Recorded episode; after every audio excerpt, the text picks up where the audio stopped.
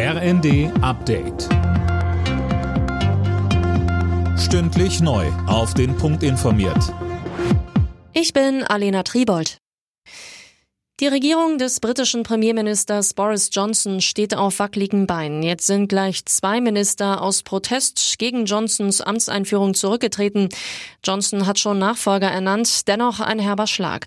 Der Premierminister hatte gerade erst sein Misstrauensvotum in der eigenen Partei wegen der Lockdown-Partys überstanden. Zuletzt geriet er weiter in die Kritik. Er hatte einen Parteikollegen befördert, dem sexuelle Belästigung vorgeworfen wird. Die Opposition hat unterdessen Neuwahlen gefordert. Mit Blick auf die Gasversorgung in Deutschland hat das Bundeskabinett eine Reform des Energiesicherungsgesetzes auf den Weg gebracht. Im Fall, dass Russland den Gashahn zudreht, soll der Staat den Energieversorgern finanziell unter die Arme greifen können. Außerdem soll es den Unternehmen möglich sein, die hohen Preise an die Gaskunden weiterzugeben.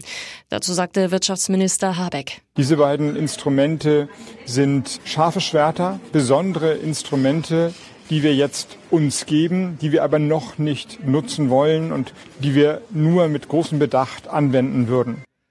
Bundestag und Bundesrat müssen noch zustimmen. Um mehr Tempo beim Ausbau der Erneuerbaren zu machen, sollen die Länder künftig zwei Prozent ihrer Fläche für Windenergie bereitstellen. So steht es in einem Paket zum Ökostromausbau, auf das sich die Ampelkoalition geeinigt hat. Kritik kommt von der Union. Parlamentsgeschäftsführer Frei findet, mit dem Paket werde sich fast ausschließlich auf Wind- und Solarenergie fokussiert.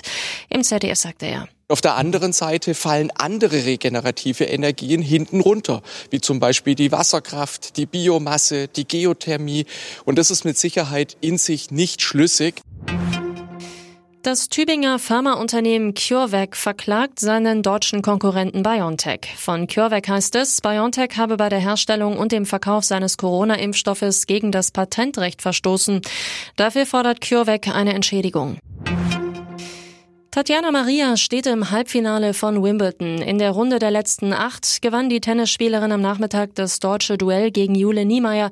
Sie setzte sich in drei Sätzen mit 4 zu 6, 6 zu 2 und 7 zu 5 durch. Alle Nachrichten auf rnd.de